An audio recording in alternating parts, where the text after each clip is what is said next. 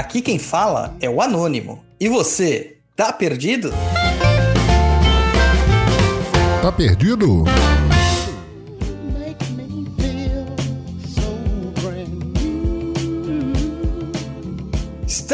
Volta com mais um Tá Perdido, seu podcast de leitura de e-mails e informações que ensina mais do que o Mobral espiritual que montaram por aí. E nessa edição só tem gente sem nome fazendo pergunta, é só os encosto. E aqui comigo hoje o cabeça de todos nós, esse eh, ficou da semana passada, da outra vez, e todo mundo gostou, então o cabeça de todos nós, o Wilbur, Luiz Guenca. Você desenterrou esse meu nick aí, hein? E aí, pessoal, tudo bem? Vamos aí a responder as perguntas dos anônimos. Não é anônimos é. que quer hackear o mundo, não, viu? São pessoas anônimas. Exatamente. E também do nosso apoiador chiliquento Exposed, Guido Fontana. Fala, Oi, Guido. gente. Um prazer estar aqui com vocês. Oi, Douglas. Oi, Red. Oi, japonês. Vamos falar de macumba. e também aqui com a gente a nossa bruxa de estimação, Renata Red Witch. Oiê, bora! E é Fala isso aí, gente. Vamos falar abobrinha, vamos falar melancia, vamos falar tudo. Olha, eu só tenho uma coisa a dizer. A Renata, ela realmente é uma bruxa dos doces. Entendeu? Quem comeu a bala de coco que ela levou na última gira do chão de Quem Jorge. comeu, gente, aquela bala de coco? Eu tô chorando até agora com aquela maravilha. Olha, não ajuda a minha dieta. É o seguinte, até hoje tem pessoas me pedindo o bolo do aniversário do coisa. Minha irmã falou, mas quem foi que fez aquele bolo? Pelo amor de Deus. Papo, né? É, aniversário do papo, porque ela comeu mais, mais da metade do, do, do, do bolo. É, exatamente.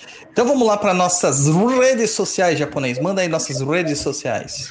Pessoal, papel e caneta na mão coisas do passado, né? Papel e caneta, para você não perder nada aí do nosso conteúdo. Então, anote nosso Instagram ou já segue aí no seu telefone celular, www.instagram.com.br papo na encruza ou arroba papo na encruza. O nosso blog, www.perdido.co, o nosso canal no YouTube, youtube.com.br perdido em pensamentos, tudo juntos. E a nossa plataforma de cursos www.perdidoead.com. E se você quer fazer igual aos anônimos, mandar um e-mail com suas dúvidas, sugestões ou reclamações ou até um pedido para Renata, contato arroba perdido.co. Lembrando que lá no blog você encontra diversos textos dos mais diversos temas, além de muitos vídeos, podcasts e várias informações. Então, vamos começar a responder aí os nossos ouvintes anônimos. Hoje é especial, só anônimos. Só anônimos. Então vamos lá depois das músicas, né, japonês?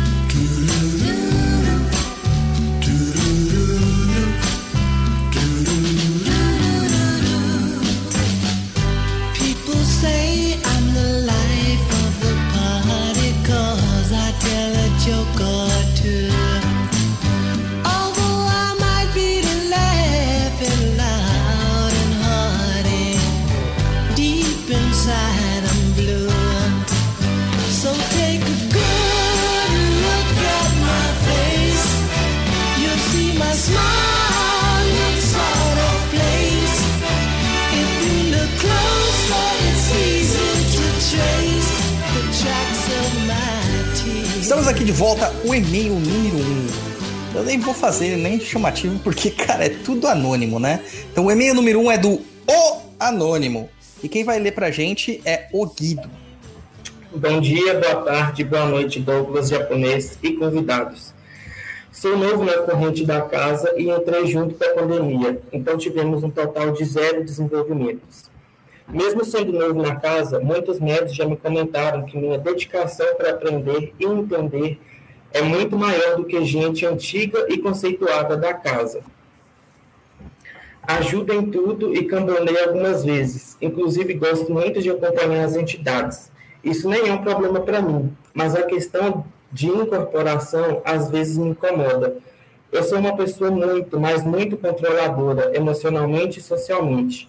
Tanto que mesmo quando bebo ou uso Joana Maria, Não gosto de exagerar para não perder o controle das minhas ações e acabar chamando atenção. Sinto muito a vibração das minhas entidades, principalmente Preto Velho e Exu, mas sempre que percebo a tremedeira, eu começo a travar e não deixo continuar. Tenho a impressão que realmente não permito que a entidade tome controle. Isso pode acontecer mesmo? Ou quando a entidade quer descer, ela vem? Me comentaram para dar passagem, mas como não temos desenvolvimento, eu nem sei bem o que é dar essa passagem. Desculpa o e-mail longo, amo PNE e todos do Umbral. Axé para todos. É, maravilha. Mas olha, é, a dúvida dele é uma dúvida muito recorrente é, com muitas pessoas, muitas, muitas pessoas mesmo, tá? O, justamente nessa época aqui, que a gente está vivenciando da pandemia, muitos terreiros se fecharam e, e, realmente não tiveram desenvolvimento, quase não teve trabalho, quase não teve nada, né? Então, muitas coisas que a gente tinha que fazer, que tinha que acontecer, acabou sendo deixada de lado. Então, é, a gente pode fazer um paralelo com as escolas mesmo, né? Com as crianças que foram para a escola, é, que não foram para a escola e acabaram tendo um prejuízo no seu processo didático, com certeza, no seu processo pedagógico. É, o que a gente pode dizer aqui é que essa questão de ser controlado demais isso também é algo ruim. É algo muito ruim.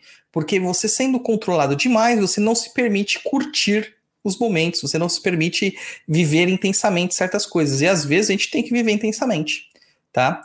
O, o processo mediúnico é um processo que só vai acontecer se você se permitir acontecer. A gente tem aquela, aquela, aquela suspeita, né? Sempre aquela coisa assim: ah, mas o guia, quando ele quiser pegar, ele me pega, e acabou. Não é bem assim. O guia só vai te pegar se você deixar as coisas acontecerem. Você tem que permitir que isso aconteça. Uh, mesmo nas possessões, nós permitimos que isso acontecesse de formas inconscientes, na maior parte das vezes, sim. Mas nós somos todos bichinhos envolvidos e movimentados pelo nosso inconsciente, já diria, né? Jung já diria Freud, já diria todos esses caras aí. Dentro do processo da espiritualidade, pior ainda. O que pode acontecer é você estar tá numa gira de esquerda, por exemplo, onde que os Exus estão um pouco se ligando para suas vontades e o cara chegar a encostar em você para te dar um tranco mesmo para você se sentir. Só que aí vai, você vai se sentir mal. Provavelmente você vai ter enjoo, você vai ter tontura, você vai ter vontade de vomitar, você vai se sentir perturbado, perseguido, é, essas situações assim de pressão que a gente acaba sentindo quando tem uma perturbação espiritual. Mas isso é tudo para você perceber que você tem que permitir que aquilo aconteça. Quando a tremedeira chegar para você, o que você pode fazer é liberar, cara. Tipo, pensa assim, ah, eu não queria, mas vai, vai, vai, faz o que tiver que fazer. Nem que for para rodar baiana, abrir leque, usar saia, pintar as unhas, gritar que nem os caboclos grita. Gente, a gente tem que exercer a teatralidade, tá? Tem que exercer a teatralidade. A teatralidade faz parte do processo de incorporação, porque ela quebra o nosso processo de consciência, tá? E aí permite que a nossa inconsciência se faça presente. Nesse processo, os guias começam a trabalhar de uma forma mais livre, bem mais livre. É, você acha que a pombogira quer que você pinte as unhas, pinte o rosto, use saias e afins? Não, elas faz isso porque para você é um subterfúgio, é uma ferramenta para facilitar o seu processo de incorporação, tá? Os guias provavelmente, se eles quisessem, eles só mandavam mensagem por psicofonia. Eles nem teriam trejeitos e nem nada. Renata, você que manja muito disso, né? Dê sua opinião aqui pra gente antes do Guido pontuar. Eu tô aqui rindo porque eu passei nessa pandemia uns perrengues, né? Você bem sabe disso. E bastante do pessoal lá do Umbral sabe também, né? Que acompanha a gente. E é engraçado porque eu percebo que, como eu não conheço muito bem os arquétipos, eu também dou uma travada na hora da incorporação. E aí, eu fico assim na minha mente, Renata, deixa acontecer, deixa acontecer, até que vai. Mas eu também acho que nessa pandemia está sendo bem difícil, né? Ainda mais com, com as casas fechadas, com tudo acontecendo é, com as pessoas, né? É, os médiums agora novos sei lá, muita loucura. Pois é, pois é. E você, Guido? Você fez umas cara e boca aí quando você estava lendo e-mail, manda aí. É, tipo, eu acho que um dos problemas é ele ter entrado no terreno justamente na pandemia, né? Que assim, é, tá tudo parado, não, é como era antes. E essa questão dele não tá deixando, não tá. Não é aqui, ó. É, me comentaram para dar passagem, mas como não temos desenvolvimento, eu nem sei bem o que é dar passagem. Então, assim, a pessoa tem que dar uma estudada né, sobre o que é incorporação, para ela ter mais uma, uma parte teórica, para na hora da prática ela não né, ela não, não ficar travada, ela saber o que, que vai acontecer com ela. Então, eu acho que falta um pouco de estudo, mas talvez porque entrou no terreno justamente na época da pandemia. E essa questão de não estar tá deixando o guia descer, isso é completamente normal, gente. Todo mundo já passou, todo mundo já passou, passa por isso, entendeu? É, é deixar rolar entendeu? Deixa fluir, conversa com o pai, com a mãe de santo, explica o que está acontecendo. Gente, a gente tem que ter contato com o nosso pai e mãe de santo. Pai e mãe de santo, que não tem tempo para o filho, entendeu? Não, ó, eu não, não ficaria dentro dessa casa. Se, se o seu pai e sua mãe santo não tem tempo para conversar com você, não tem tempo para te ensinar, não tem tempo, né? Então, e também né? ele está falando aqui que ele é novo na corrente, né? Será que ele entende muito de Umbanda? Porque assim, faz cinco anos só que eu leio, estudo, e para mim eu não entendo nada ainda. Ah, então será que você está lendo os materiais certos? Ah, agora eu tô. eu acho que não estava. É, tem que tem isso também. E a gente tem assim, né, gente? A gente tem nosso tutor espiritual e a gente tem nosso tutor né, material, nosso pai de santo e nosso guia-chefe, nosso tutor, nosso tutor espiritual, nosso tutor material. Então, é um trabalho ali que tem que ser feito em conjunto. Não adianta você estar tá começando no terreiro, não ter uma assistência do seu pai de santo, falar, ah, vou deixar tudo para o meu guia me ensinar. Não funciona assim. Não, não tem como, gente. Não tem como. Pai de santo é pai de santo. Por isso que não tem como você ter uma fila de produção num terreiro. É, lá no Chão de Jorge, a gente já tá, tipo, inchado na linha de, de trabalho tanto que eu tive que até negar a entrada de gente lá, porque a gente não tem espaço físico. Só que o, a questão maior é, não é a questão só do espaço físico, é o tempo de dedicação que o pai de santo vai ter para cada filho. É, hoje, praticamente, eu fiquei o dia inteiro mandando mensagens e conferindo trivias com os meus filhos de santo, para ver até onde que eles estão estudando de fato. E olha, não fiquei muito feliz com o que eu vi. É isso porque eu, eu aperto bastante, né? Então tem isso também. Não adianta só confiar no guia, porque o guia ele só vai trabalhar até um limite, né? O guia ele só vai trabalhar até onde que você tem permissão. O, essa questão da gente estudar muitas vezes, as pessoas falam assim: ah, mas se eu estudar eu vou acabar me deixando é, influenciar pelo estudo. É, é muito pelo contrário, nós somos médiums hoje praticamente todos conscientes. Tá? Se o transe é mais profundo ou não, você perde a lucidez, você fica meio tonto, você não lembra direito depois, mas vocês são conscientes. Tem um processo de troca ali naquele momento. E nesse processo, se nós tivermos insegurança sobre o que acontece, isso vai travar a gente. Então, saber é, por exemplo, como que o eixo trabalha, como um guia trabalha, como um preto velho, como um, é, um caboclo trabalha, nos facilita, na hora que ele incorporar, dele trabalhar do jeito correto, permitindo que aquelas coisas aconteçam. Imagina, você incorporar um eixo pela primeira vez, ele pedir um marafo, você fala assim, ah, mas credo, marafo, você não sabe nada de Umbanda. Credo, o eixo vai beber, que é isso? Um espírito vai beber? Cara, faz parte, faz parte. Para mim fez todo sentido, pelo menos. É, eu não estava entendendo nada que estava acontecendo comigo. E aí, a partir do momento que eu comecei a ler, que eu comecei a entender, eu falei: caramba, meu, então é real o que está acontecendo, não é só da minha cabeça, não estou ficando louca. Exatamente, exatamente. É, a maior parte das vezes a gente fala assim: nós estamos ficando loucos. Não, loucos todos nós somos. Tá? Então vocês já coloquem isso na consciência. Todos nós somos loucos. O que nós não somos é inertes. Então nós podemos correr atrás de ajuda, de auxílio, de equilíbrio, tá? Porque quem vive nessa vida tem que ser muito doido. Certo? Ô japonês, vamos fazer um negócio com você, cara. Vamos te colocar lá na gira do Senhor de Jorge, vamos te girar para ver se a pombogira encosta? Você tá maluco, é? Não. Vamos, cara, vai ser da hora. Da hora. Me, me, me inclua fora dessa. E o abraço deixou assim, de ladinho, não pode não? Não, tudo bem, mas é, em, em fazer.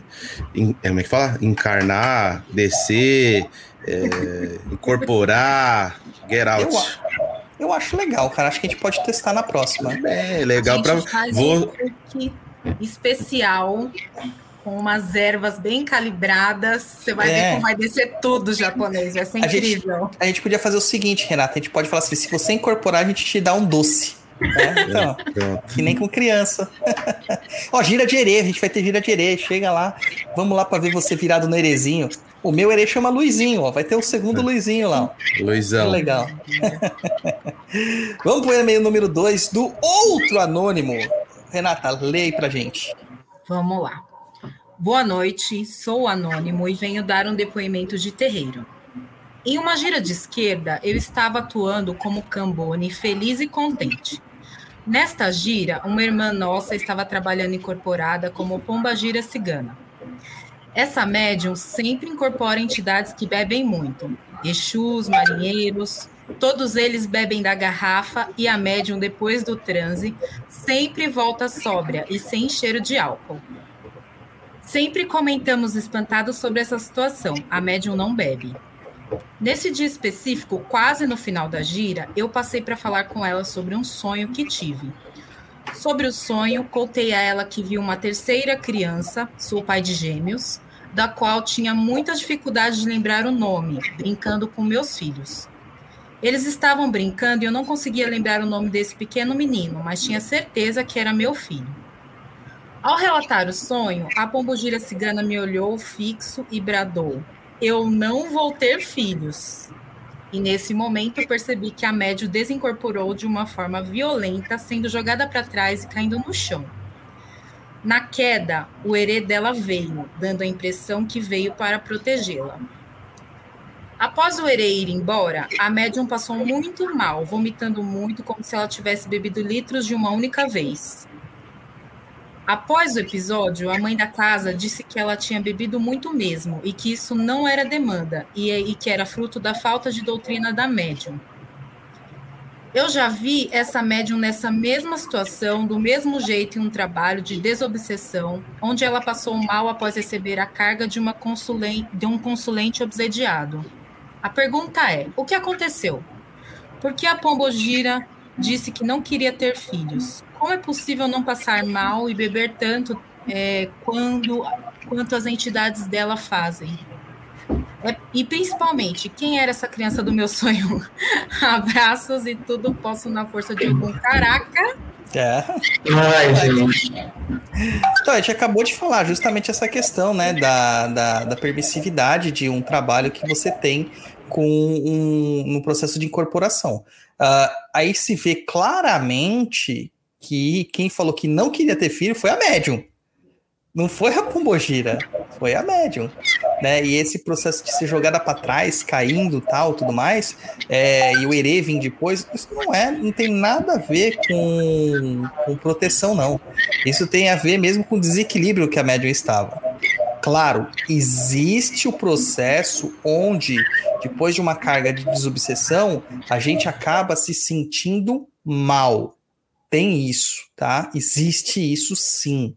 É, eu já passei muito mal em alguns processos de descarrego com Exu. Quando a gente foi fazer o descarrego lá onde que hoje é o chão de Jorge, antes era uma igreja evangélica. E quando eu fui fazer todo o processo de descarrego, a primeira coisa que eu cheguei em casa e fiz foi vomitar demais.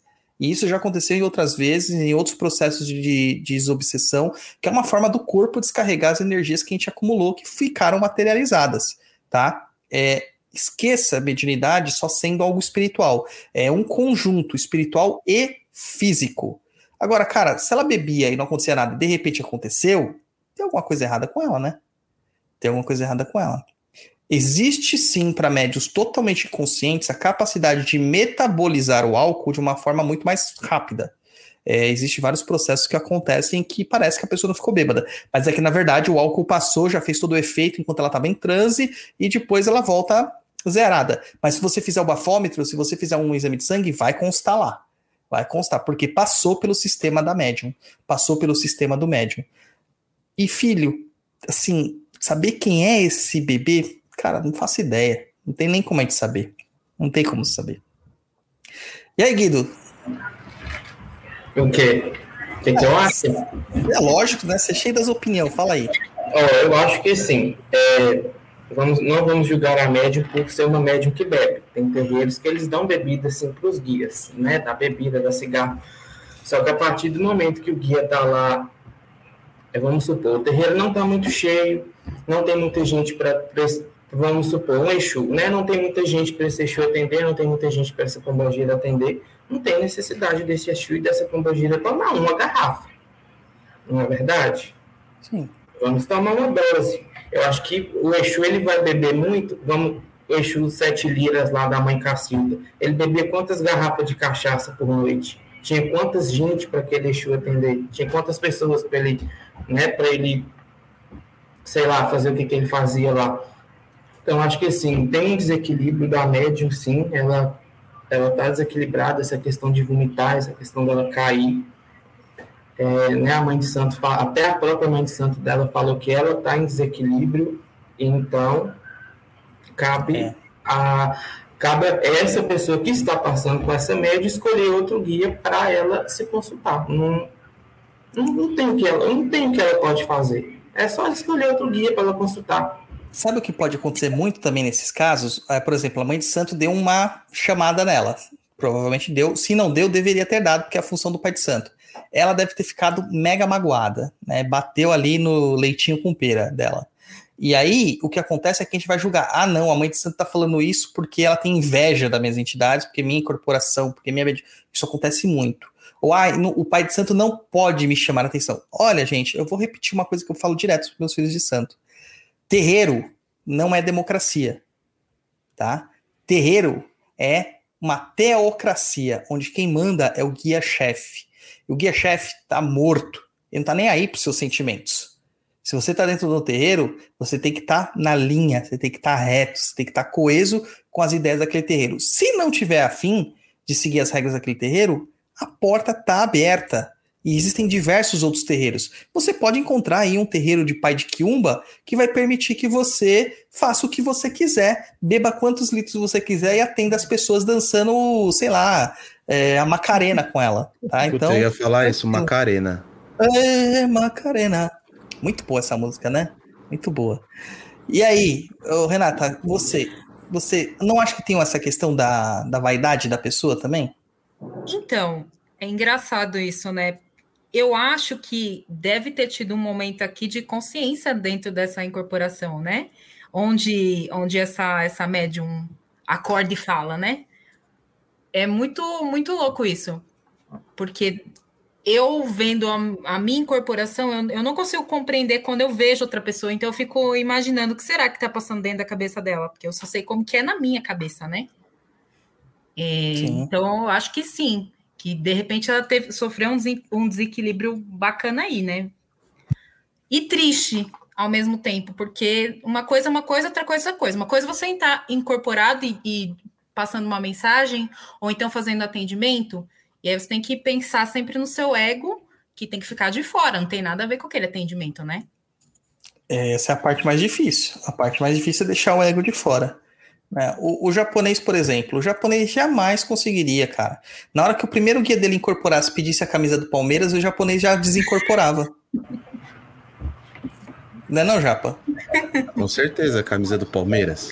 Então, sabe, pode acontecer. Então tem que ter essa questão do, do controle mesmo. É, a gente tem que entender como médiums, nós somos sempre faltantes. Sempre, sempre, sempre. Não tem jeito. A gente vai ter sempre alguma coisa errada. Não importa. Mas É, porque nós e- somos humanos, né? Então, Exato. E- Mas você Né? tá na Umbanda para aprender. Você não tá Umbanda porque você já sabe tudo. Se você estivesse sabendo tudo, você não tava vivo, brother. Você já tinha morrido. Tá? Você tá lá para aprender. Então, o, a humildade em se colocar numa posição de aprendizado é muito legal. Cara, aconteceu um, um lance numa gira de atendimento lá no chão de Jorge, que a pessoa chegou preparada. Incorpora não sei quantos Exu, incorpora não sei quantas Pombogira, incorpora não sei quantos Caboclo, incorpora não sei quantos, sei lá, né, Baiano. E aí o que, que acontece com a pessoa? Ela começou a dar ordens para as pessoas que estavam lá. Tá? Ela começou ela a dar ordens. Virou, ela que virou pai, pai de santo do, do é, terreiro? Por exemplo, ela foi com uma outra pessoa e o guia dela, entre aspas, incorporado em casa, disse que a amiga dela tinha que trabalhar naquele terreiro, junto com ela, que ela também foi pedir para entrar. Cara, não faz sentido isso. Não faz sentido. O que ela queria, na verdade, era carona.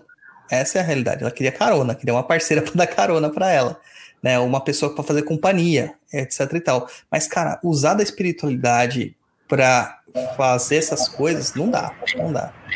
Já fizeram isso com você, Guido? Já te usaram na espiritualidade? Já, nossa, já roubaram dinheiro meu. E eu, assim, na ilusão, achando que tudo era mil maravilhas. E na hora que a gente vai ver a realidade é muito mais chocante, é né? É, é chocante. É, como a galera. como que a pessoa tem a capacidade, né? Não, Mas a galera é, explora mesmo. Envolve dinheiro. Acabou. Rapaz, você não sabe de nada. Eu sei de cada então, história. Aliás, eu tô para mandar uns e-mails aí. Então mande. O, mas o dinheiro, ele é um malefício da, na, da nossa geração, da nossa, da nossa sociedade. É um malefício necessário, né? A gente precisa de ter dinheiro para sobreviver. Não tem como você negar isso. Todos nós trabalhamos, né, para isso. É, não importa o tipo de trabalho. Pode ser um trabalho espiritual, você pode ser um sacerdote, um padre, um pastor. Um, eles ganham para fazer isso, não tem problema. A questão é sempre trabalhar no processo de equilíbrio. Nunca sendo aquele cara que vai, tipo, olha, vamos fazer um banho de erva com você de arruda, guiné e alecrim? 5 mil reais. Pô! Um banho, cara, que você não gasta 20 conto comprando de erva pela ir na feira para um mês. Entendeu? Pô, mano, peraí, calma lá. Não é assim também. Mas tem que, essa questão é de ter a dosagem da coisa né, que as pessoas perdem a mão. É uma consulta oracular, tipo, de 400, 500 reais, mano. Brother, você tá fazendo o oráculo para saber o que, que vem depois do trabalho. Imagina o preço desse trabalho. Vai ter Imagina. que vender a casa. Pois é. Uma hora debaixo da ponte com, com o Ibá. Vai carregar o Ibá e ficar com o Ibá debaixo da ponte os assentamentos de Exu, vai tudo pro da ponte. É o Exu do Reino das Pontes. Mas não dura, viu? Esse pessoal que faz esse tipo de atendimento com valores assim, eles não duram. Bom, nessa época de pandemia eu não acredito em mais nada, porque você anda vendo umas coisas por aí, um é. pessoal esotérico aí cobrando uns valores, aí você fica, gente, que país é esse? Mas também é muito reflexo da nossa sociedade, isso também, onde que nós colocamos, pautamos qualidade no valor elevado, tá? Então, por exemplo, eu já ouvi muitas pessoas falarem assim antes de fazer o curso do Perdido AD. Ah, os cursos são muito baratos.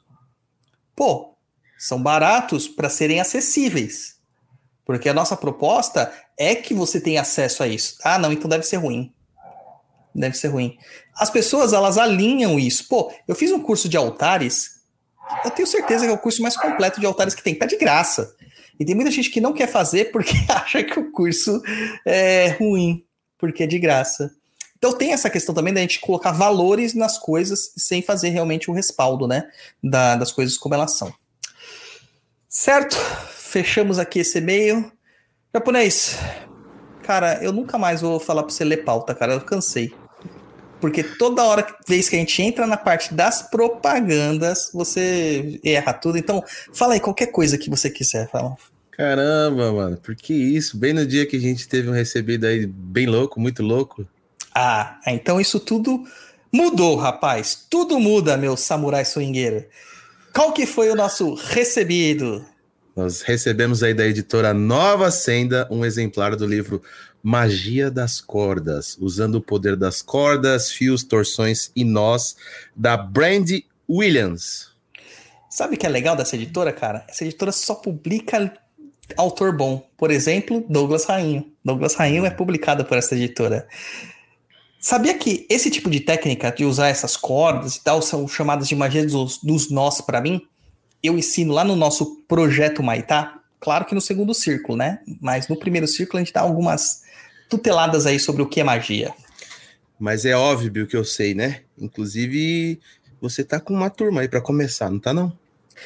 Exatamente. Semana que vem, mais conhecido como depois do dia 13 de setembro, nós vamos abrir o pré-formulário, né? A pré-inscrição para as pessoas que têm interesse em fazer o projeto Maitá, que é um treinamento mágico, maravilhoso, que todos que querem aprender magia deveriam fazer. Mas além disso, também estamos aí com o formulário aberto aí, então, é, também estamos lindo, né? Mas também estamos com o formulário aberto aí para o curso de Teologia e Doutrina de Umbanda da tradição do Chão de Jorge. Isso, cara, isso aí é por muitos pedidos. Você não tem noção da quantidade de e-mails que eu recebi que a galera fala assim: ensina teologia, ensina teologia que você pratica, porque eu não sei o que, que como que é a Umbanda que você pratica. A gente tá vendo um monte de coisa de Umbanda aí, eu quero saber como que é que você pratica. Então, esse é melhor correr logo para garantir a sua vaga aí, porque é uma turma bem reduzida, né? É, 20 pessoinhas lá, já um monte de gente já se inscreveu, então corre.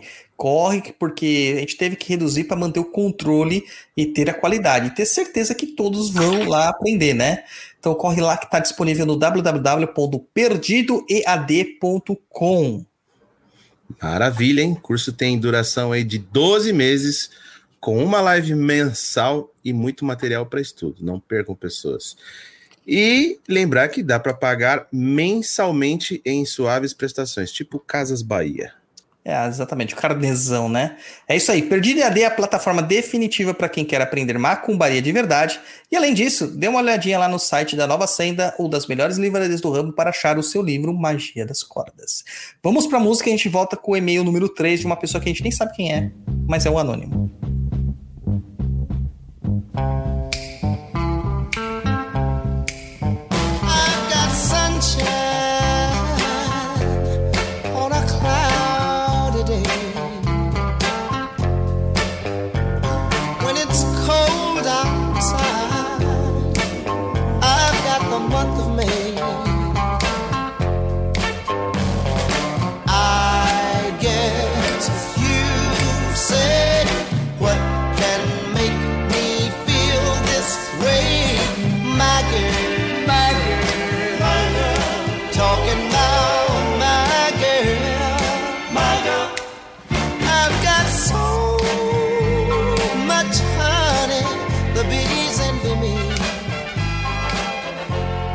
E-mail de número 3. E aqui quem lerá será a voz sedutiva da podosfera brasileira, o nosso samurai do amor, Luiz é. Guenca.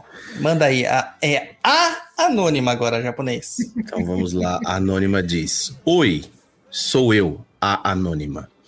Na última gira, eu incorporei um guia que não é de consulta, é o seu Tranca-Ruas das Almas. Laroye. Antes... Hã? É Laroye. Antes de eu incorporar ele, eu ouvi um vulto preto com um tradicional cartola. Atrás dele tinha uma chama azulada. Ele falou na minha mente que ele era por isso. Sei que era. O quê? que ele falou? É, ele falou na minha mente que. Quem ele era? Ele era. Por isso sei que era o seu Tranca-Rua das Almas. A incorporação foi estranha, foi fluida, mas desconfortável.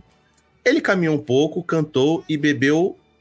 Cantou, o ponto dele subiu. Nossa, mano, eu tô vendo. Tá, eu preciso usar tá óculos. Ou você tá precisando beber.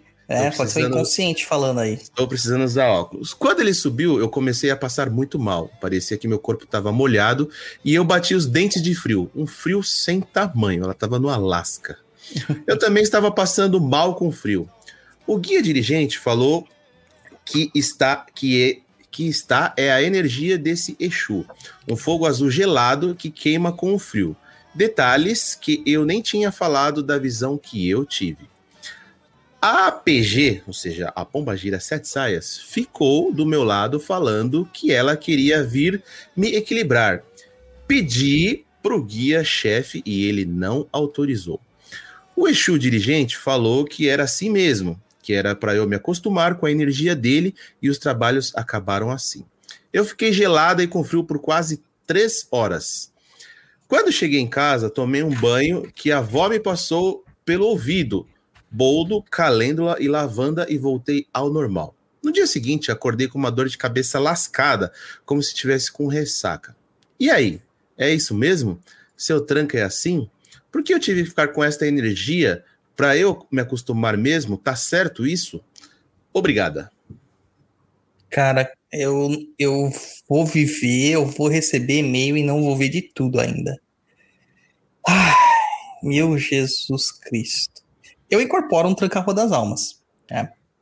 É, realmente, a incorporação de tranca-ruas é uma incorporação que, tipo, eu, eu falo assim que parece que o, a luz do ambiente some. Parece que ele suga toda a luz e a felicidade do ambiente. Mas essa questão, essa sensação de frio, minha cara, anônima, é porque você está sendo vampirizada. Estão tirando a sua energia. E sabe o que é pior? Você está permitindo. É, o mais interessante aqui foi notar que o guia dirigente falou que é esta energia deste Exu. Nunca Exus têm uma energia quente. Eles são o fogo que cauteriza, consome tudo. Tá? Então, fogo azul gelado, isso aí é coisa de, sei lá, cara, de Sailor Moon, né? Cavaleiros do Zodíaco. Frozen. Frozen, né? Essas coisas aí. Não tem nada a ver. Nada a ver.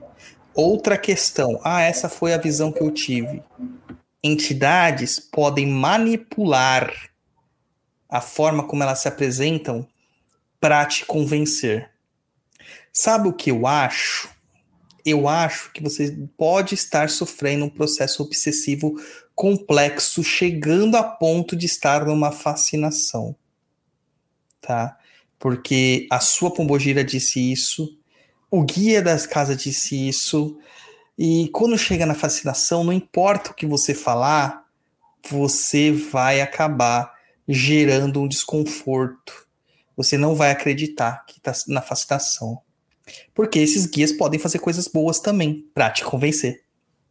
Mas eles não vão te deixar mal dessa forma, tá? É, imagina, para se acostumar com a energia dele. Imagina, não é assim, cara. Gente, não é assim.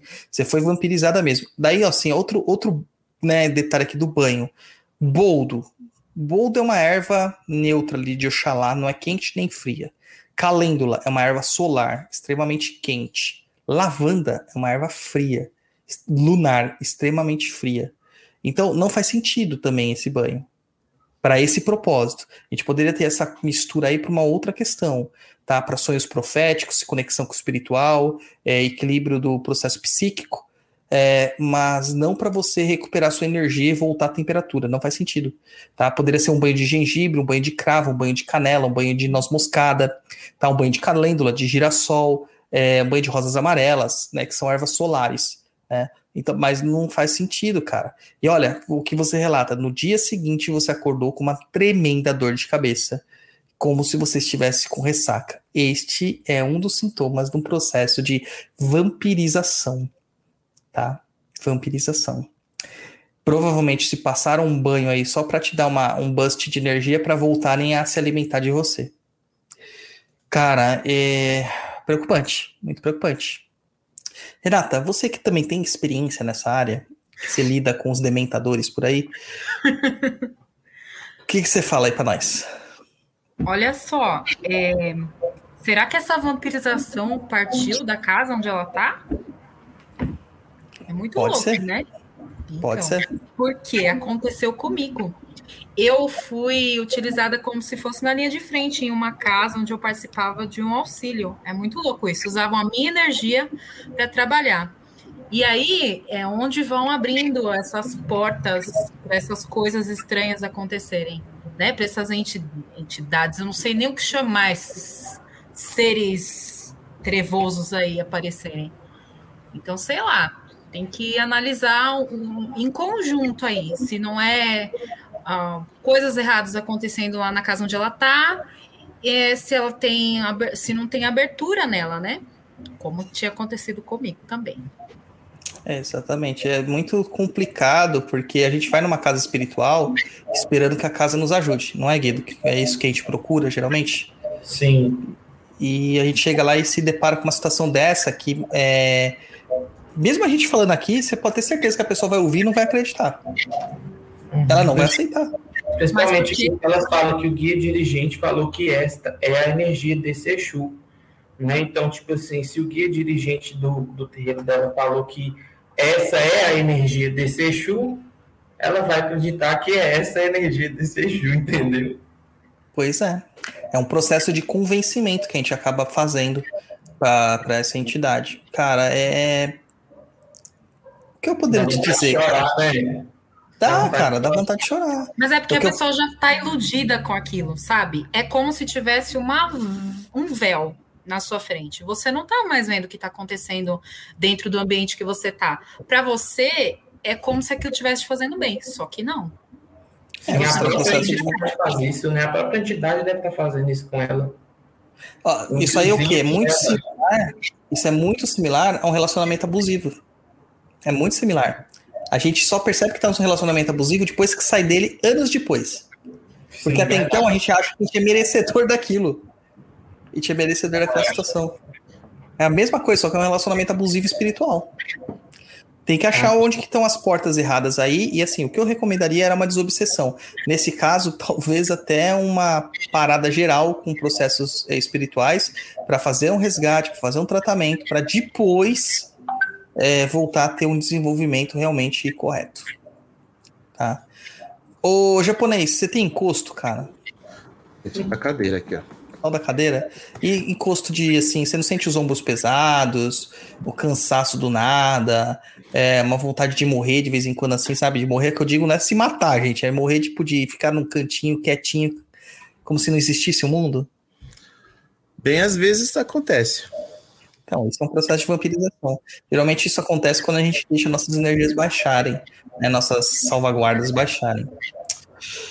Olha, Nônima, nada do que eu te falar vai te consolar nesse momento, a não ser que seria importantíssimo que você procurasse ajuda fora deste terreiro que você está. Sim, procura outra casa, outro pai de santo, procura alguém que joga um, um búzio realmente, né? Pra ver o que, está acontecendo. Isso é outra coisa que tá difícil de achar, cara. Alguém que jogue um búzio realmente. Porque é. A última pessoa que eu ouvi que tava jogando búzio falaram que tava jogando búzio com, com taso, né, praticamente. Então, Gente. tanta cura que era. Entendeu? Então, é, tá bem é que vem regaçar esses aí tudo. Por um é, milagre que vem cortar a cabeça deles para eles parar de deboche. Tá, tá bem complicado. As pessoas perderam o respeito total à espiritualidade. Tem gente que joga abusos lá, joga umas conchinhas no opelê lá e fala que tá lendo alguma coisa. Na verdade, tá lendo que a concha tá aberta, que a concha tá fechada. Aí ela conta umas conchinhas lá, sabe mais ou menos qual é o odu daquela concha. Fala assim: ah, não, isso aqui é o chumaré. O chumaré tá no seu pé, tá brigando pela sua coroa aqui, ó, junto com o Xaguian. Sabe? Eles estão brigando pela sua coroa porque você tem que dançar que nem uma cobra no chão. É, Nossa. pessoas acabam fazendo essas coisas. Tá, tem umas loucuras acontecendo, cara. E, e aí o cara. Aquele chumaré, gente, aquele chumaré ajoelhado no chão, fazendo assim. Nossa, Não, tem um pior ainda. É o dentinho de cobra, né? Que ele faz assim. Gente, é ridículo. Pois eu vou te mandar um que é pior, que tá, o Xumaré tá no chão rastejando com a cobra. Gente. e assim, é, ó, gente, não dá, cara, não dá. É, tem horas que a gente tem que parar e voltar no tempo. Uh, existe muita gente que ainda dá carteirada falando, ah, eu tenho essa iniciação, eu sou desta linha, sou desta. Daí quando você vai pesquisar, Pô, o cara nem tem, nem tem axé, o cara nem foi feito. O, a mãe e o pai de santo dele nem quer ir lá fundamentar a casa dele, sabe? Não quer nem transmitir o conhecimento de fato. É, não é porque ele construiu uma casa, juntou umas pessoas e falou que é pai de santo, que ele é pai de santo. Não é. E aí, sabe o que acontece? Pega aquelas pessoas que estão fragilizadas, que estão em momentos difíceis da vida. Ai, não, vem cá, vocês vão ser meus filhos, para pegar o dinheiro é, e, e, abrindo portas que não devem, fazendo coisas que não devem, porque não tem o conhecimento, porque não tem, né, o pois é. respaldo. É. E assim, é, é, é, muito complicado você a gente falar assim, é, eu não, eu, eu não gosto de julgar a, o sagrado dos outros. Eu não gosto, eu acho que é errado eu julgar o sagrado dos outros. Mas existem coisas que elas são agressivas. Tá? Neste caso, a gente está vendo que está sendo agressivo, que está fazendo mal para a pessoa. Isso não é um processo de crescimento, não é um processo de crescimento espiritual. É, deveria haver desconfiança, sim. Tá? O povo acha que Exu é bagunça, né? Que Exu vai chegar, vai jogar no chão, vai bater Exu guardião. É, que Exu não sei que vai chegar e vai morder o pescoço da galinha e vai chupar o sangue dele todo lá no meio do terreiro. Então, é Ó, se for o Exu morcego da Bárbara, é capaz, né? Brincadeira. Senhor da glória. Ave Maria, esses é do bal. Esse é do mal, esse não. Ele É o gosta de beber. Ele gosta de beber porque tá no fundamento dele, que é cachaça com menga. Lá na minha casa não pode beber, mas é o fundamento dele. Só que se você falar isso pra qualquer pessoa, daqui a pouco tem Exu da, sei lá, Exu das Sete Covas que tá bebendo sangue com menga. Pra falar que ele é o trevosão. E não é assim que funciona. Não é assim que funciona. Bom, Anônima, cara, minhas sinceras considerações pra você. Procura outro lugar, por favor. Procura, repensa isso aí. É importante pra sua saúde espiritual. Sai desse terreiro. É. E-mail de número 4. Anônimo Umbanda. Leia pra gente, Guido, por favor. Esse tem tudo a ver com você, mano. Número 4. Vamos lá. Salve umbralinos. Seguindo o protocolo, enviando a dúvida por aqui. Sabe de mirongas que auxiliem a aumentar a libido, que não seja amarração e que não seja aumentar a libido de uma pessoa por outra? Só simplesmente aumentar o desejo na pessoa. Saudações. Esse Ah, o Guido que- sabe. Tem, sim. Gente, pombagira tá aí pra isso. Né? Você não vai Exato. pedir a pombagira para amarrar alguém, mas pombagira ajuda com amor, sim.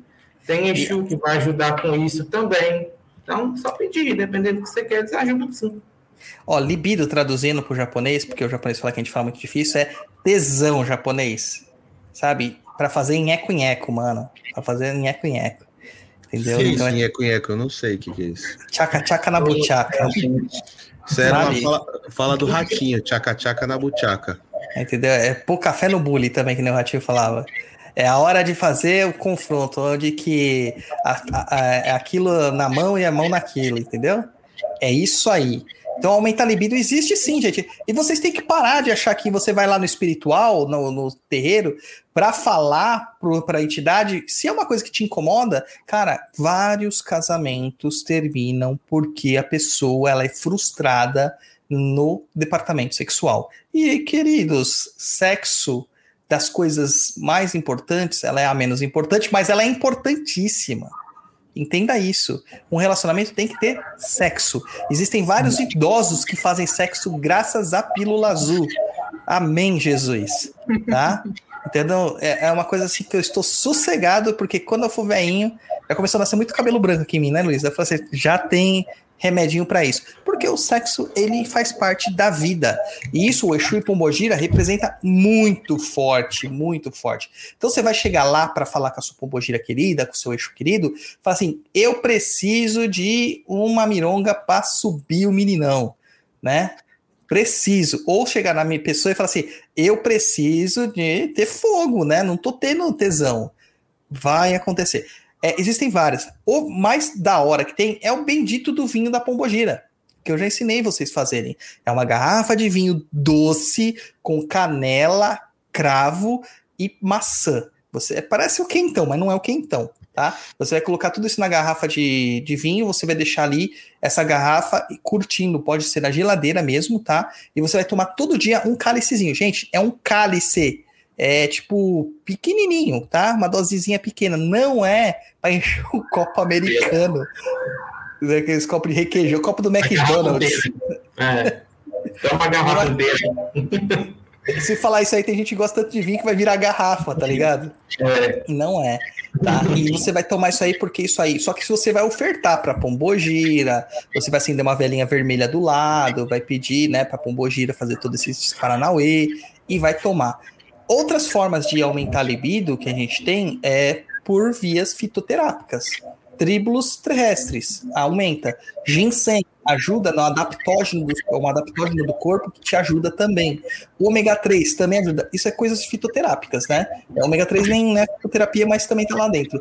Tudo isso ajuda, porque muitas vezes o que acontece é que a sua falta de libido é por uma situação pesarosa do momento.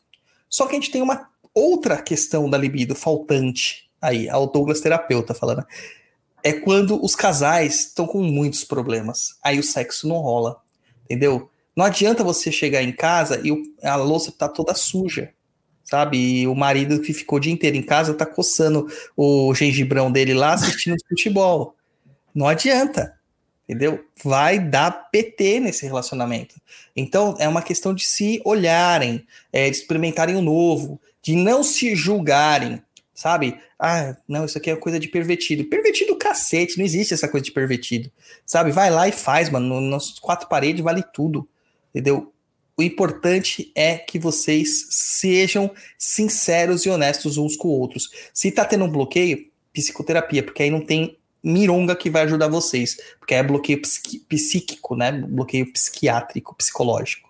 Exemplo, você que é um cara é, muito libidinoso, né? Porque nós sabemos do swing que você dá conta de seis mulheres por noite, né? Porque o, o Japa é hétero. Porque se não fosse, também seriam seis rapazes à noite. Como que você vê essa questão da libido? Cara, em que sentido você quer saber? Tipo, você acha que isso acaba num relacionamento? Olha, eu acho que não é que acaba, ele acaba adormecendo ali. Você tem que sempre diversificar e ter formas de inovar ali na relação, né? Porque, queira ou não, uma relação chega uma hora que ela entra num, num ciclo vicioso e fica sempre aquela mesma batida, entendeu? E aí fica uma coisa meio chata, né? Aí você tem que diversificar, procurar fazer coisas diferentes. Não tô falando só do homem, viu? A mulher também. É, tem é... isso também. Entendeu? Tem isso também. É, a, a, gente não tá no nosso lugar de fala, né? Porque nós somos homens, então tudo pode parecer machismo e misoginia. Uh, mas a Renata tá aqui, a Renata. A gente já conversou bastante sobre essas coisas no Umbral, a galera do Umbral é bem aberta é, nas questões sexuais. E, e, existe também uma questão de frustração por parte do homem. É, eu até vi uma psicóloga esses dias falando, falou assim: o cara chega lá e vai tenta Tenta alguma coisa, você nega. Tenta alguma coisa, você nega. Tenta alguma coisa, você nega. Daí o cara vai lá bater uma punheta, e aí você critica o cara. Você fala que ele tá te traindo. Mas minha filha, você não quer fazer nada e ainda também não deixa o cara se divertir. A psicóloga falando no TikTok, isso eu achei de rir, achei. Mas isso é. Mais a... sincera, o que, que é isso que você andou ouvindo? é, não, é, parece lá nos feed, né? Mas isso é uma coisa sé séria porque mostra as frustrações que nós carregamos dentro de nós mesmos. O porquê que eu não quero ter um contato sexual com o meu parceiro. Sabe? O que que me afasta disto? Tá? Todo tipo de relacionamento, seja heteronormativo, seja homonormativo, seja qualquer forma, né? É, homoafetivo, ele vai envolver questões psicológicas. Então, ali são assim, duas pessoas se relacionando. Pode falar, Renata. É, não, o que eu ia falar é assim, né? É, se a gente não tá bem com a gente mesmo, em primeiro lugar, isso para qualquer tipo de relacionamento. Não importa se é amizade, não importa se é um relacionamento afetivo. Você não consegue ter uma conexão com a pessoa. Então, é aí onde começa. E a, hoje, né? Hoje, a vida inteira, as mulheres, homens, estão é, muito cheios de coisa na cabeça, muito cheios de problemas, muito cheios de hum, sentimentos. Muita gente não fala, muita gente se acha é, não suficiente para a pessoa que está junto. Então, acho que isso prejudica muito. Quando a pessoa pede uma mironga para libido, eu fico sempre pensando assim: caramba, meu, por que será que a pessoa quer fazer a outra pessoa estar estimulada.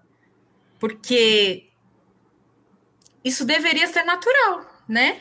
Quando Sim. você está com outra pessoa. Então, será que não é você primeiro que precisa ter um dar um up em você mesmo para depois, né? Você fazer outra pessoa ter interesse ou não?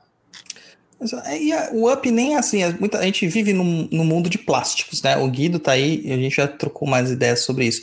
A gente vive num mundo muito plastificado. Então a aparência acaba demonstrando demais. A gente tá falando de pais de santos e outras questões, mas cabe aqui também. Cabe, então cabe a gente tudo. vê como muito como é, o físico, né? A gente coloca na nossa cabeça que é isso. Mas quando nós estamos num relacionamento, o tesão acontece independente de qualquer coisa. Tem dois corpos nus, o tesão vai acontecer, ou deveria acontecer. Então. Né? Se não está acontecendo, tem alguma coisa aí que precisa ser avaliada mais profundamente. Né? Cada aí, um precisa se avaliar, né? Sim. Fala, Guido. Eu concordo com tudo que você falou. É... é, gente, eu acho que é isso mesmo. Se a gente não está bem com a gente mesmo, não tem, não tem como a gente, né? Se não tem o um clima, a pessoa não vai fazer nada. Então, é, é isso mesmo. Nessa época de pandemia, o que a gente mais, o, o que eu mais ouvi assim, de relato, porque eu recebo muito relato sobre sexo, sim, né, na questão do, da espiritualidade, é que a pessoa se sente muito depressiva, se sentiu muito amedrontada. E aí, claro, todos nós engordamos, né? Eu engordei absurdamente nessa pandemia, né? Então, todos nós engordamos, todos nós deixamos o cabelo crescer porque não podia nem no cabeleireiro, a barba a gente esquecia que tinha que fazer barba porque não tinha que ir pro trabalho. É, então, a gente acabou desleixando da gente. Mas, cara, não é para outra pessoa olhar. Isso ali era o nosso olhar. A gente olhar e falar assim, puxa, mas antes eu cortava o cabelo. Era o ritual, o nosso ritual. Né? Até porque, tipo, o Luiz, o Luiz pode fazer barba, deixar o cabelo crescer, cortar não, vai ser esse bicho feio sempre. Não vai mudar nada. Né? Então, a questão é o que nós vemos de nós. É o que nós. E esse é o grande problema. A nossa visão é muito deturpada. Quando a gente olha no espelho, a gente não enxerga a gente, a gente enxerga um monstro. Enxerga um monstro. A gente, a gente enxerga aceita. aquilo que a gente acha que os outros estão vendo. Exato. E não é assim que funciona, entendeu? Não é assim que funciona. É tem que dar um dane-se aí procurar o que te faz feliz, o que, que te equilibra, né? Eu acho que deveria fazer uma comidinha aí, bem temperadinha, bem deliciosa. Faz aquela receita que, que tem uma ligação afetiva com a pessoa. E aí você faz esse vinho de pomba, de pombo gira Menino, dá uma dosezinha desse vinho com esse prato, ó. Garanto que vai ter uma noitezinha legal. Dica romântica, dica romântica do japonês. vai lá, vai lá. Cara, você tem que trabalhar os sentidos assim, na seguinte maneira. É... O envolvimento com a pessoa não é só visual. Visual é um dos sentidos. Então você tem que trabalhar o quê? Olfato, música, você tem que envolver todos esses elementos para que aquela, vamos dizer, você crie um clima e dê um up aí. Então, você fazer, por exemplo, um jantar é, é um sentido, paladar, é, colocar de repente uma vela que tenha um cheiro que ambos gostem. Então, você já tem o olfato aí, uma música legal, uma música ambiente bacana. Vai colocar funk que não rola, né? Você tá ali num jantar romântico, você vai querer Às colocar... Vezes rola, mano. Batidão, é, tá no ritmo. Peraí, peraí, calma aí. Rola depois na hora que o negócio tá pegando fogo ali, né? Mas assim, tá naquelas preliminares ali começando para alavancar um clima, põe uma música legal, uma música Barry mais White, né? É, um Barry White lá e, meu, você vai ver que o negócio deslancha.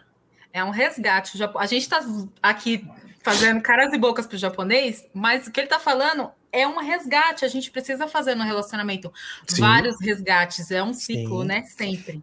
Cara, é que a gente está falando com um profissional do amor. Opa! Luiz é um profissional do amor. Nosso samurai swingueiro. Deus do amor. é o próprio Deus do amor. Coitado de mim. Japa, o Eros da macumba. Eros de pessoa. Bom, então, assim, Anônimo da Umbanda, ele colocou Anônimo Umbanda. Faz isso que a gente indicou aí, tenta dar uma ressignificada aí, né? Um Barry White aí ajuda e vamos em frente. Vamos para o e-mail número 5 de mais um Anônimo. E Renata, vai lá, sua vez. Vamos lá. Olá, PNE. Tenho uma dúvida. Ouço o podcast e vejo vocês falando muito sobre algumas pessoas terem uma missão espiritual. Mas minha dúvida é sobre quem não tem essa missão. Pergunto por mim mesmo. Eu não tenho missão. Gosto muito de estudar sobre espiritualidade, mas não tenho mediunidade e nem missão. Caso eu opte por esquecer minha espiritualidade e viver apenas no mundo físico, sem fazer orações, sem me importar com o mundo espiritual e sem nenhuma outra prática espiritual, o que isso acarretaria para mim, fisicamente e espiritualmente falando? Isso atrapalharia minha evolução, mesmo se eu for alguém que procura ser moralmente melhor? O que realmente mais importa? Meu contato maior com o espiritual, a busca por ser alguém melhor ou nenhum dos dois? Um ateu teria um espírito mais atrasado? Obrigado pelo conteúdo de excelente qualidade. Abraços a todos e vai Corinthians. vai Corinthians. Vai Olha, Corinthians. É, Profundo esse meio, hein? É, missão espiritual. O que, que é uma missão espiritual? Será uma missão de trabalhar numa religião? Porque pastores têm missões espirituais, padres têm missões espirituais, monges têm missões espirituais, freiras têm missões espirituais. Uh, o cara do pastifarianismo tem uma missão espiritual, né? Aquele que adora o deus da massa, né? O deus do espaguete.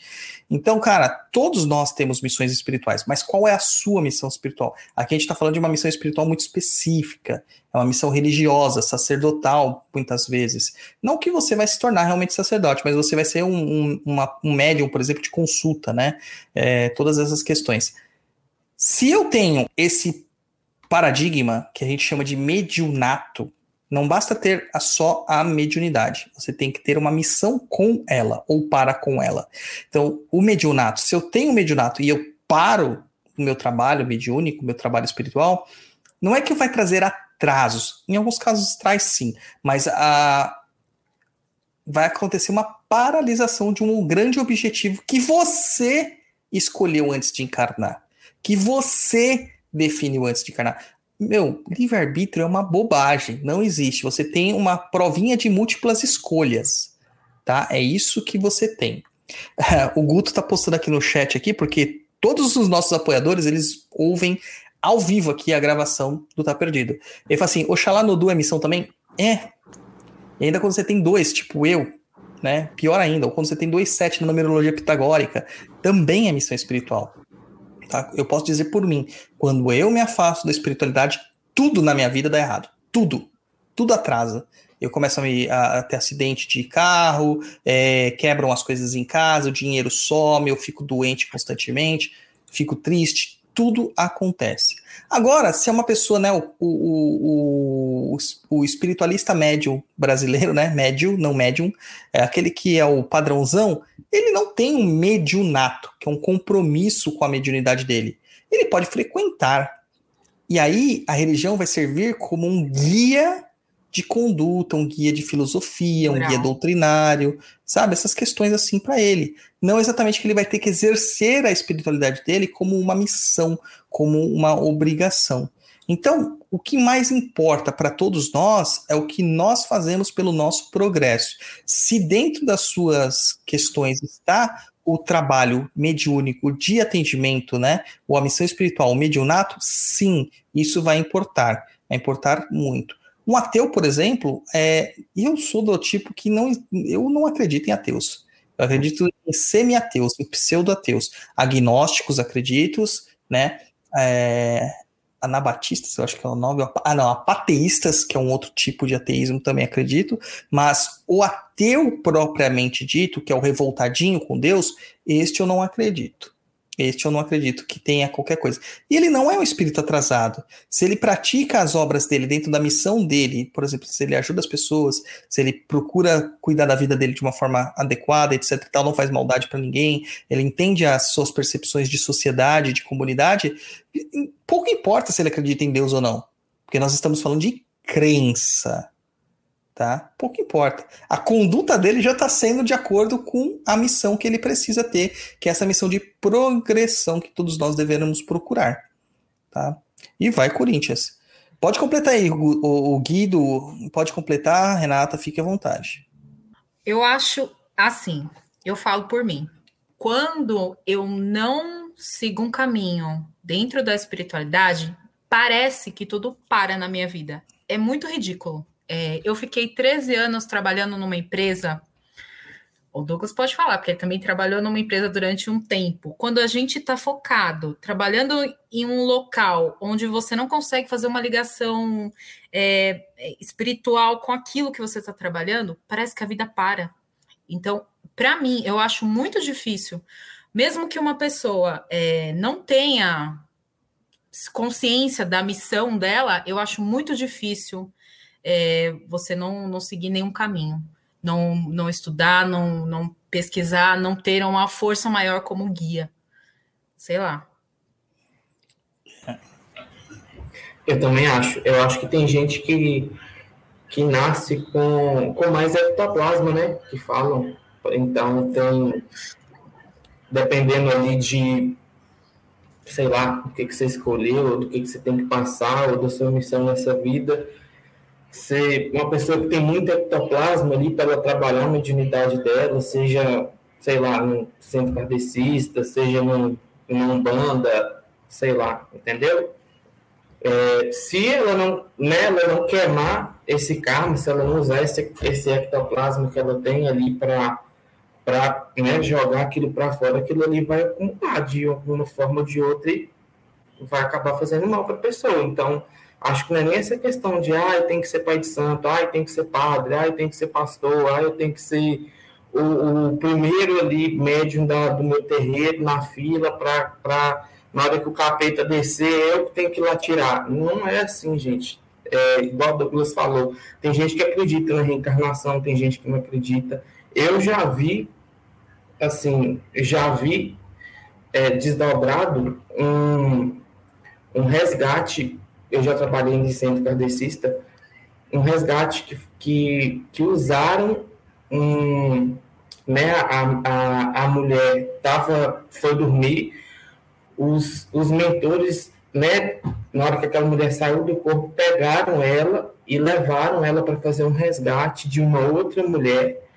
que estava perdidaça no umbral. E essa mulher que levaram ela para ajudar, ela não, ela não acreditava em Deus, ela não, não seguia religião nenhuma, só que em uma encarnação anterior dela, ela foi iniciada num, numa bruxaria, num negócio de bruxa, alguma coisa. Então, olha para você ver, não tinha nada a ver a vida dessa mulher, né? No, no, dia a dia e a vida que ela teve antes. Antes ela foi iniciada numa bruxaria. Na outra vida ela não acreditava em nada. E mesmo assim não deixou, não deixou de ajudar. Então eu acho que cada caso é um caso. E você, japonês, você como uma pessoa que não tem uma religião formada, né, formatada, você acredita em Deus e é isso aí, graças a Deus. Como que, Alô, como que funciona?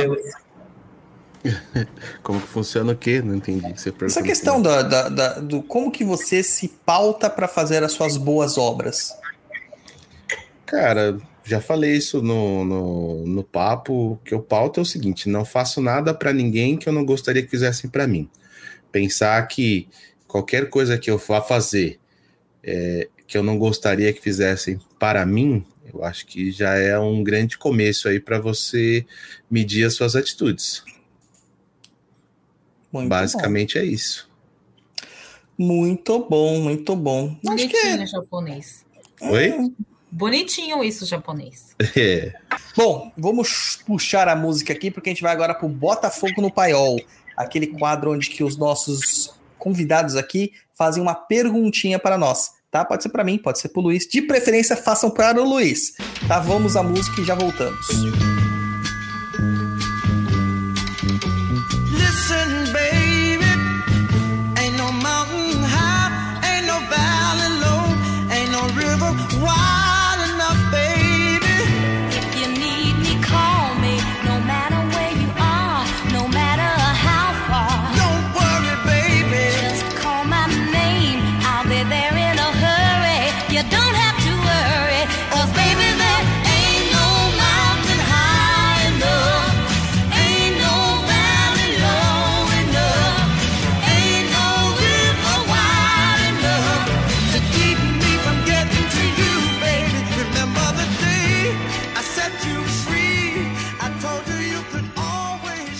Voltamos aqui com este quadro maravilhoso, só que não, onde que o Zexu treme as pernas para responder as perguntas dos nossos ouvintes. Vai, Guido, você está muito empolgado. Vai você primeiro, faz a sua pergunta. Vamos não, lá. Eu queria te perguntar da nossa, da nossa rainha maravilhosa que temos em comum. Fale dela para gente. Maria Padilha da Praia, a rainha soberana das praias, a maravilhosa. É, ele, pa ele paga pau pra Pombogira, cara. Ele paga um pau. Ele me enche o saco pra falar dessa Pombogira há anos. Quem não conhece Maria Padilha da Praia precisa conhecer essa mulher, que ela é perfeita. Não é porque eu trabalho com ela, não, mas ela é maravilhosa. Ela é muito maravilhosa. Não, vou te falar uma coisa: tem pouquíssimas pessoas que conhecem o trabalho delas. Eu mesmo, quando eu comecei a incorporá-la eu achava que era coisa da minha cabeça. Achava que era uma pombogira da praia, né? Que tem a pombogira da praia, tem a pombogira rainha da praia e tem a pombogira Maria Padilha da praia, né? Eu ficava muito Dizem que assim... tem a Maria da praia também. Tem, Dizem tem Maria da praia também. Da praia. E eu ficava assim, muito assim, poxa, que, caramba, por que, que eu não podia ter uma entidade padrãozinho, né? Uma rainha das sete cruzilhadas, uma sete saias, dama da noite, né? Ou a modinha navalha, né? Por que, que eu tinha que ter uma pombogira que não tem ponto na internet, não tem ponto cantado, sabe? Ela se apresenta de uma forma mega simples para mim. Tá certo que foi uma das primeiras entidades que eu vi corporificada e é a mulher mais linda que eu já vi na minha existência. Tá? Ela é lindíssima. Nenhuma outra pombogira que eu vi na minha vida é, se compara com, com a beleza dela. Ela tem uma beleza é, é, então, mas não é uma beleza física. É essa que é a questão. É, é, é uma coisa. É uma coisa, uma aura que ela tem que é absurda. É, absurdamente ela, ela se aproxima de você, ela te abraça, ela é, sabe, ela é ponderada, ela é calma, ela é tranquila. Quando a gente fala de uma Maria Padilha das almas, por exemplo, ela é uma porra louca, né? Aquela mulher empoderadona que vai meter o facão. Ela já chega metendo as partes íntimas na cara dos outros para mostrar para que, que, que ela veio. Nas almas. A Maria Padilha da Praia não é assim, ela é muito comedida, quieta. Só que quando você tá perto dela, você sente a aura dela e as pessoas, elas simplesmente caem aos pés dela, elas se fascinam por ela. Você já sentiu o cheiro? Você já percebeu o cheiro Sim. do ambiente? Sim, muda completamente. O ambiente muda. Ela tem um cheiro entre o, o ocre da praia, né, aquele salino da praia, e um cheiro meio de baunilha, cara, que não é baunilha, eu não consigo determinar. É um, é um doce. Então fica entre esses dois termos, sabe? É como se fosse, sabe aquela brisa do mar no final de uma tarde muito quente, que bate no seu rosto, assim, você sente aquele cheiro de mar. É muito, muito parecido com isso. Não é o odor de mar, é um cheiro maravilhoso.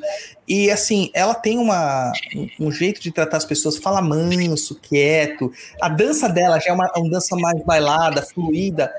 Ela é uma entidade incrível, assim, que eu tenho muito prazer de ter ela como minha pombogira tutelar aqui trabalhando comigo aqui em frente, porque ela é, é uma energia incrível. Só que é aquela coisa, né? Não tem informação dela em lugar nenhum. Muitos dirigentes, meus dirigentes mesmo não sabiam dessa pombogira. Entendeu? Não tinha. O que eu percebi durante o trabalho com ela é que ela é extremamente simples, ela se veste com um vestido simples vermelho só, a minha, né, a que trabalha comigo. Ela anda descalça, ela muitas vezes ela não tem adorno nenhum, e quando eu vejo adorno são colares de pérolas ou pulseiras de pérolas. Não vejo ouro, não vejo prata, eu vejo pérolas com ela trabalhando. Os cabelos sempre soltos, né? E parece que uma brisa sempre tá batendo nos cabelos dela, que eles sempre estão mexendo. É, ah, os cabelos, eles não são lisos, escorridos, eles são meio que cacheados, meio ondulados. É, é uma coisa incrível, um cabelo negro, assim, bem profundo tal. Aqui trabalha comigo, pelo menos é assim. E muito simples, sabe? Muito simples no tratar. O padê que ela gosta é um padê básico de champanhe, rosé. Ela gosta da farinha de mandioca com a champanhe rosé e uma flor no meio. Ela não pede nem carne no padê dela. Quando põe carne, a gente, eu coloco, acabo colocando sete corações de galinha é, batidos no dendê, né? Passados no dendê frito ali rapidamente. Basicamente isso. É, ela bebe o espumante, né? Que ela gosta, a bebida dela é espumante. Nem cigarrilha ela gosta muito de usar, mas ela aceita cigarrilhas. É, mas é uma entidade que ela tem um, esse lado de, sabe, de tranquilizar e tal. Uma vez eu fiz um trabalho muito forte de descarrego, muito forte muito forte mesmo é, com o Exu. E o Exu tava puto, Tiriri, né? Tiriri tava puto da vida. Quando ele foi embora, eu tava muito carregado, cara, muito carregado. E ela veio, foi ela vir, incorporar a energia dela, me equilibrou na hora, na hora, foi impressionante. É, é, é uma das entidades que me equilibrou de forma mais rápida numa, num transporte mediúnico. Então ela é uma pombogira assim, cara, incrível. E o reino delas é o reino da Calunga Grande, né? É o reino das praias, é o reino da, dos mares, né? Então ela tem essa, essa energia marítima muito ligada com ela aí, muito. Ela tem uma questão com almas também, não tem, Douglas? Então, tem porque dentro dos reinos de Umbanda, de Banda Kimbanda, a, a Calunga, ela é tida, tanto a Calunga pequena quanto a Calunga grande, como o repositório de almas, né? Para onde as almas vão depois que elas morrem. Então ela acaba tendo também essa questão aí do, do limiar da vida e da morte. Mas não é a função principal dela, não é. Você disse que ela morreu na praia, você pode contar um pouquinho pra gente? É, a história é que ela morreu na praia, ela foi morta na, na beira do mar, ela morreu afogada depois de um de uma de um, um abuso, vamos dizer assim, né? Ela não fala exatamente com esses nomes, ela fala que um homem se apoderou dela e matou ela na beira da praia. E ali ela foi é, resgatada, né? Foi pega pelos calungas, que são as pombogiras e os eixos da, do mar, que são os calungas que estão na linha de manjar, e ela aprendeu a função dela.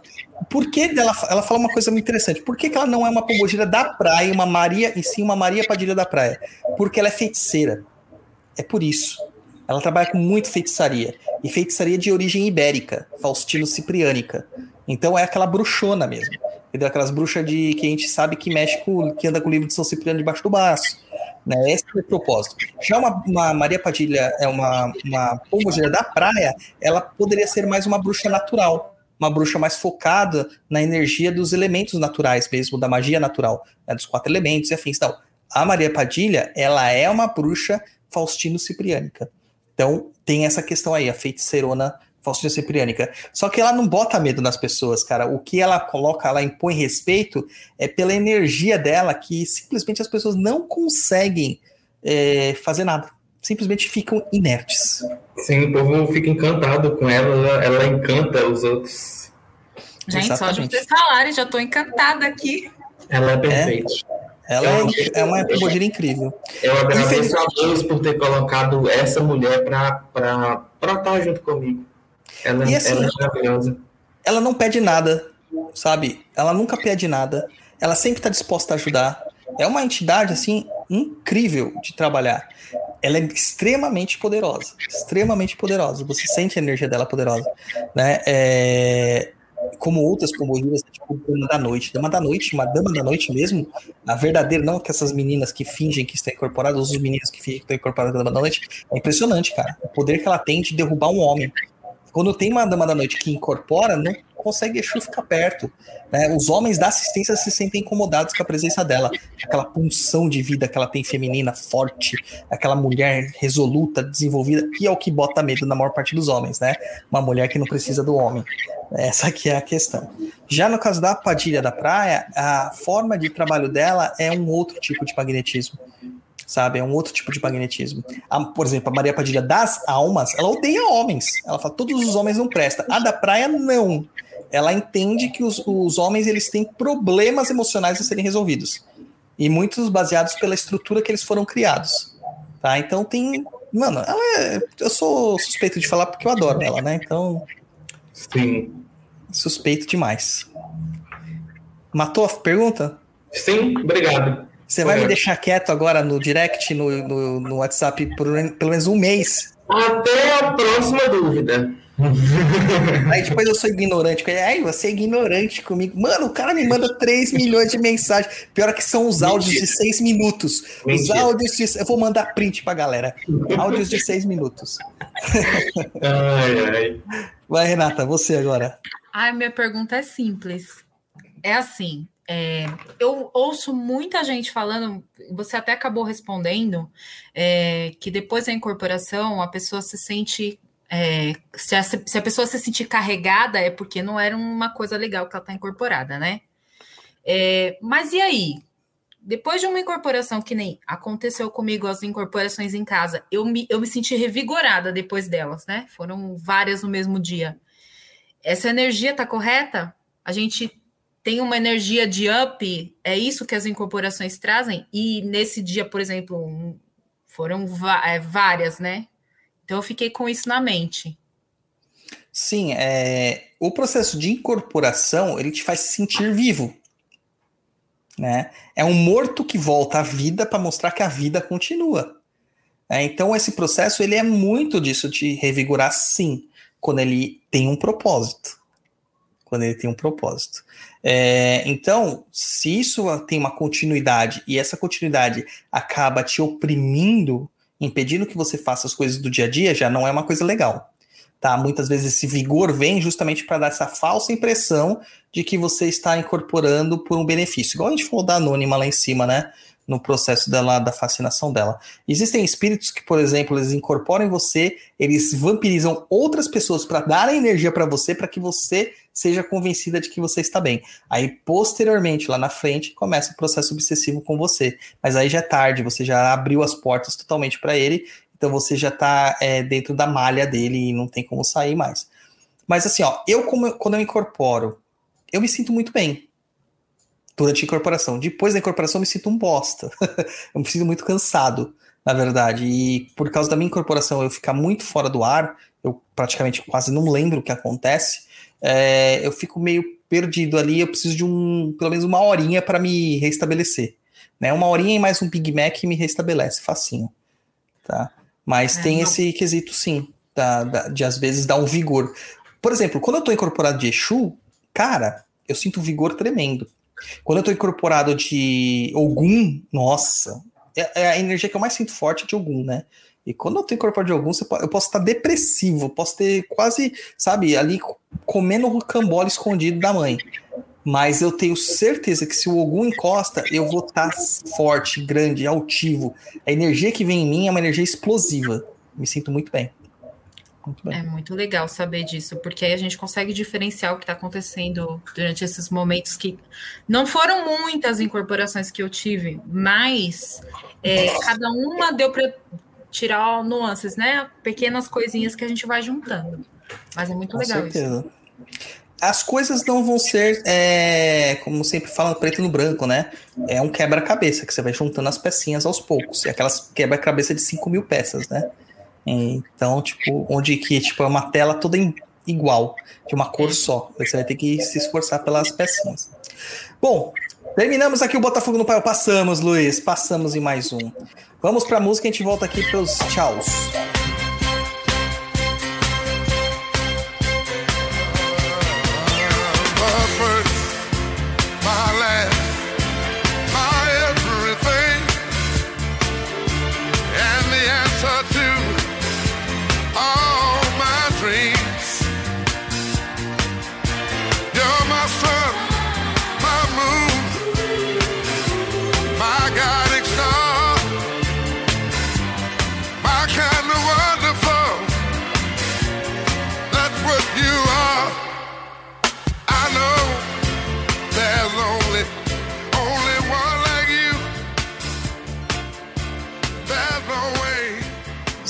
Volta aqui no nosso tchauzinho.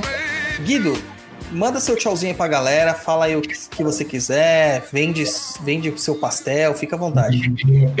Gente, meu Instagram é Guido Fontana, underline, se alguém quiser pode me seguir lá, se alguém tiver, sei lá, casos macumbísticos, é, vídeos engraçados, tipo chumaré rastejando no chão, pode me mandar que eu adoro. Manda um vídeo do chumaré, viu, Douglas? Vou mandar. É, e peçam, adicione o Guido e peça pro Guido mostrar o, a, os vídeos das turmalinas. Peça, peça. Ah, turmalina? Opa, opa! É, muita turmalina. Vai, Renata, dê o seu tchauzito. Gente, foi muito legal. Eu espero participar outras vezes, falar bastante coisa. Eu gosto muito de falar. Quem quiser entrar lá no meu Instagram, é Red Witch Cave. Também bastante coisa interessante. Nesses últimos dias eu não ando com a vibe muito boa, né? Porque tanta coisa acontecendo nesse planeta. Mas a gente fala de, de tudo um pouco. E quem quiser também falar sobre cristais, eu sou terapeuta, terapeuta cristalina, eu amo o trabalho com cristais. Então, bora lá. É ah, e tem as comidas, né, gente? Eu até esqueço. Porque além da, da bruxa, eu sou uma bruxa cozinheira, de tudo um pouco. Quem quiser entrar lá também, é a Casa de Mel Gastronomia Criativa. Entra, vê lá minhas coisas, curte, compartilha, chama os amigos. E quando tiver o café do Umbral, já sabe. Gente, não vai lá porque é um caminho sem volta. É, cara. Não, não, vão sim, porque é muito bom, cara. É muito bom. Muito Só bom. vai para um brau. Dá seu tchau japonês.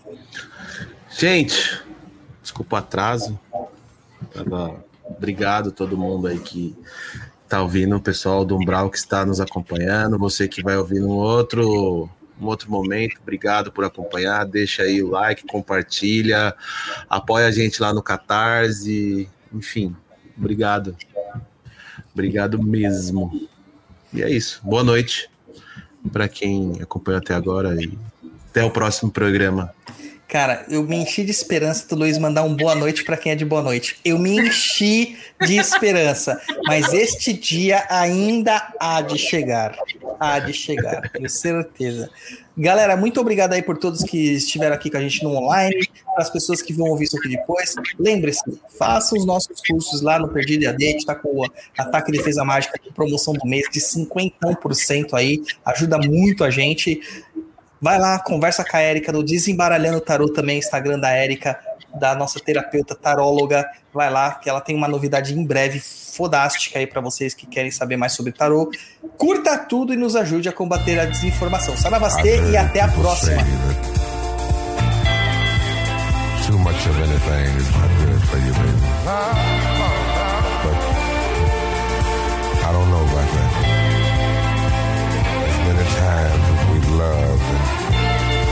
Yeah.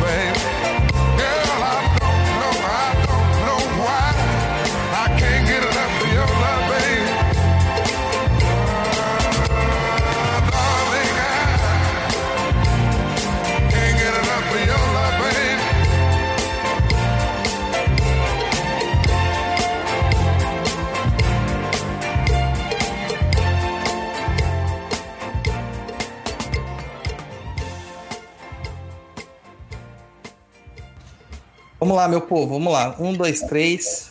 Peraí, mas eu não, nem falei como é que funciona. ah, não? Caramba! Não. Que demora, cara. A Renata tá abrindo a pauta aí ainda. Tá aqui, Chubo, olha só. Ah, já abriu? Então vamos tá lá. Vocês tá já, já ouviram Tá Perdido, sabe como é que é, né?